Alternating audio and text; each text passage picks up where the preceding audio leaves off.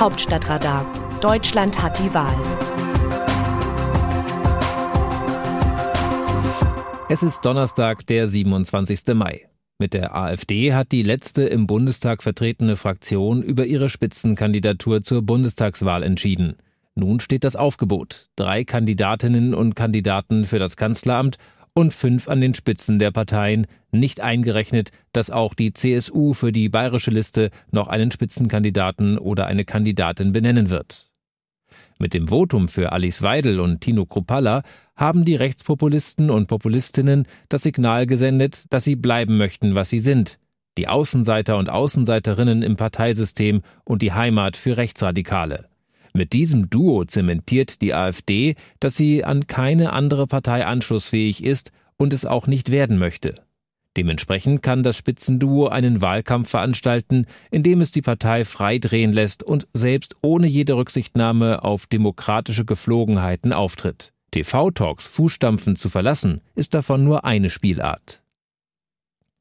Bemerkenswert ist, dass nur zwei der insgesamt acht Spitzenkandidaten und Kandidatinnen im Osten sozialisiert wurden.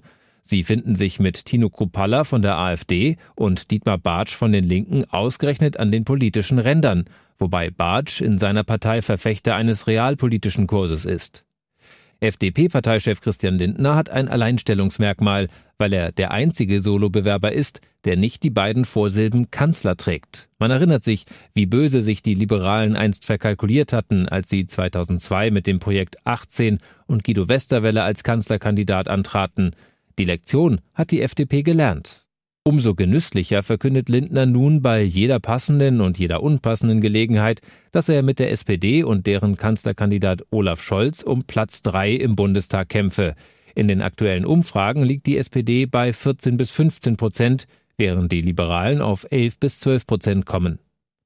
Nicht unter den Tisch fallen soll, dass auch die CSU in Bayern neben dem gemeinsamen Kanzlerkandidaten noch einen eigenen Spitzenkandidaten oder eine Kandidatin hat. Dieser ist noch nicht offiziell nominiert. Nach Wunsch von Parteichef Markus Söder soll CSU-Landesgruppenchef Alexander Dobrindt diese Rolle übernehmen. Man darf auch diese Kandidatur nicht unterschätzen. Der frühere Generalsekretär Dobrindt ist im Wahlkampf ein unangenehmer Gegner. Er beherrscht die drei Ps perfekt. Populismus, Polemik und persönlich werden. Es ist nicht ausgeschlossen, dass die CSU-Allzweckwaffe Dobrindt auch das eine oder andere Mal gegen den in Bayern wenig gelittenen Kanzlerkandidaten der Union Armin Laschet feuert. Der mangelnde Rückhalt in den Umfragen, in den eigenen Reihen, in der eigenen Anhängerschaft der Union sowie insbesondere in Bayern und in der CSU dürfte Laschets größtes Problem im Wahlkampf werden. Er hat viel vorzuweisen, aber kaum jemand sieht in ihm einen Siegertypen. Sein Schicksal wird abhängen von der Performance der Grünen, die fulminant in den Wahlkampf gestartet waren und nun schon viele Federn lassen mussten, die Wissenslücken von Kanzlerkandidatin Annalena Baerbock, ihre zu spät gemeldeten Nebeneinkünfte und dann noch mit Robert Habeck ein Parteichef, der sich für, wenn auch defensive, Waffenlieferungen an die Ukraine ausspricht. Der Blick auf das Aufgebot für die Bundestagswahl 2021 zeigt vor allem ein breites Mittelfeld der Parteien mit Teenie- und Twen-Werten in den Umfragen. Von der Schwäche der immer noch gespaltenen Union ohne Wahlprogramm und der Pannenserie der Grünen können die Sozialdemokraten nicht profitieren. Sie liegen seit Monaten wie einbetoniert bei um die 15 Prozent. Dabei zeigt sich die SPD zumindest nach außen einig. Sie hat ein vorzeigbares Programm und ihrem Kanzlerkandidaten sind bislang keine Fehler unterlaufen.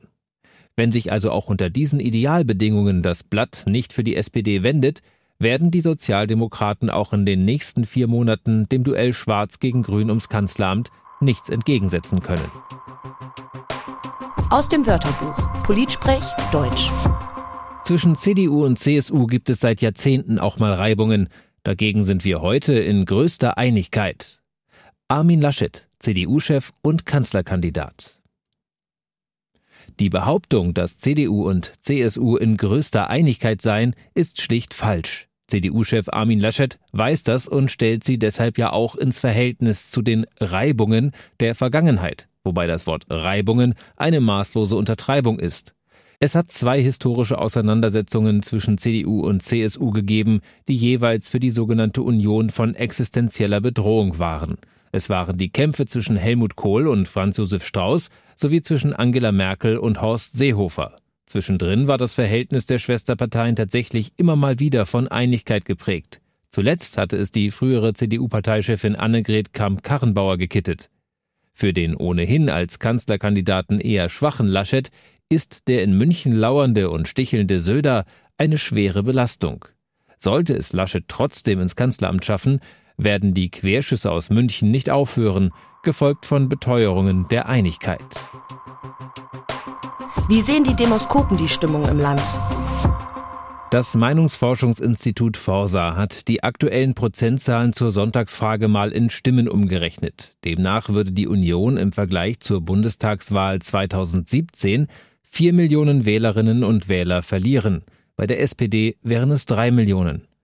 Ganz dramatisch ist der Vertrauens- und Bedeutungsverlust der deutschen Sozialdemokraten, die 1998 noch von 20,2 Millionen Wahlberechtigten gewählt wurden, aber im Augenblick nur noch mit 6,6 Millionen Stimmen rechnen können, kommentiert Forsa-Chef Manfred Güllner. In gut zwei Jahrzehnten hätten sich somit zwei Drittel der Wählerinnen und Wähler der einst für breite Wählerschichten attraktiven Partei aus Frust und Verbitterung über die nach links abgedriftete heutige Esken- und Kühner-Truppe von der SPD abgewandt. Im Kampf zwischen Union und Grünen ums Kanzleramt behalten die Grünen mit 25 Prozent gegenüber 24 Prozent der Union aktuell noch die Nase vorn. Wie Güllner die Chancen der Parteien am 26. September einschätzt, lesen Sie im aktuellen Gastbeitrag für das RND. Das Autorenteam dieses Newsletters meldet sich am Samstag wieder. Dann übernimmt an dieser Stelle meine Kollegin Christina Dunz. Bis dahin bleiben Sie informiert. Text Eva Quadbeck, am Mikrofon Johannes Weiß.